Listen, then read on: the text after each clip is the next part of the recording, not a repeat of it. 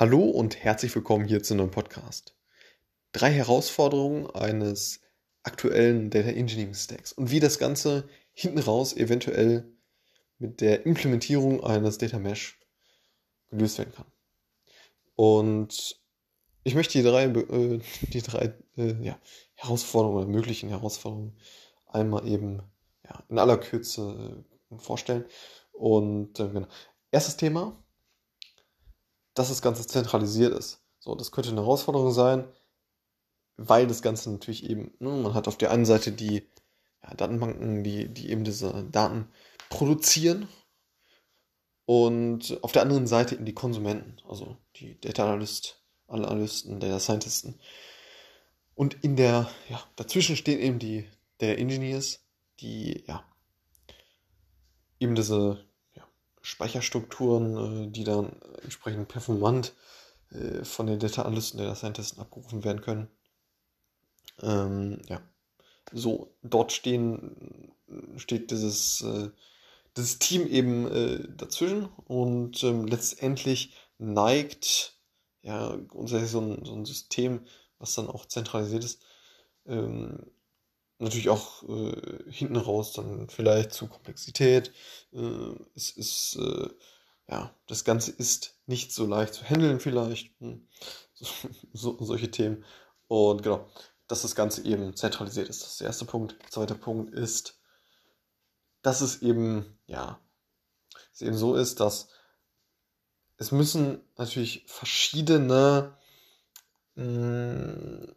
ja, wenn verschiedene Datenstrukturen für eine bestimmte Domäne äh, ja, kreiert werden. Das heißt beispielsweise für die äh,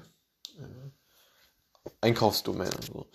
Und es müssen diese, diese Tabellen, also diesen Daten drin, mh, mm, so strukturiert werden, dass die letztendlich auch äh, vernünftig abgerufen werden können. Und da ist es dann äh, kann, kann es nötig sein, dass eben, ja, dass man ein gewisses Domänenverständnis natürlich hat, äh, haben sollte, ne? also dass man sich so ein bisschen mit Vertrieb auskennt und entsprechend die Daten so ja, aufbereiten kann oder sollte, dass man die auch sinn sinnvoll dann entsprechend abrufen kann. Ne? Das könnte so ein, ein, zweites Thema sein, eben, ja, was man teilweise äh, ja, Domain äh, Domänenwissen haben muss für diese Bereiche, die man eben aufsetzt. Das wäre, äh, ja, äh, wenn, wenn jedes, äh, ne, wie es im Data Mesh ist, dass, dass, dass jede Domäne dann für, für ihre eigenen Daten dann letztendlich verantwortlich ist oder für ihre eigenen Strukturen, wäre das ja eher nicht so der Fall. Und genau, das ist das zweite Thema. Und Genau, dritte Thema eventuell ist ja diese Datenstrecken auch äh, ja, hin und wieder natürlich Probleme machen und ähm, das Ganze ein wenig äh, ja, int, äh, ja, äh, ja, nicht so kompliziert dann äh, eventuell auch gemacht wird. Da kenne ich mich allerdings auf jeden Fall nicht im Detail aus. Ähm, genau, das hatte ich mir jetzt nur angelesen. Und genau, also ne, da ist natürlich so, dass das momentan auf jeden Fall und, ja, äh, zu, zu Herausforderungen kommt in den Datenstrecken und das eventuell auch mit einem Data Mesh dann gelöst werden kann. Das ist so das dritte Thema. Ne? Wie gesagt, ich bin da nicht im, im Thema äh, genau drin, aber einfach mal aufgeführt die drei äh, Herausforderungen, die irgendwie kommen können und gelöst werden können mit einem Data Mesh. So. Und was ein Data Mesh ist ja, hm, ist jetzt, erst, äh, ist jetzt eben nicht mehr zentral, sondern dezentral. Das heißt, ja, man kann sich das so vorstellen wie so ja, Microservices. Also das ist so das beste Beispiel.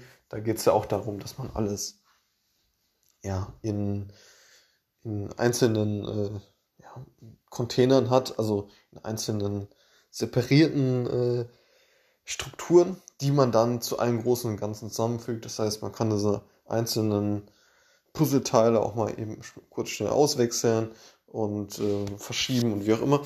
Und da, dahin, äh, oder das, das, das ist auch das Prinzip des Data Mesh, ne? dass man, dass man eben das Ganze dezentral aufstellt und ähm, nicht mehr so zentralisiert, wie es momentan ist. Und das eben ja einige Vorteile eben mitbringt.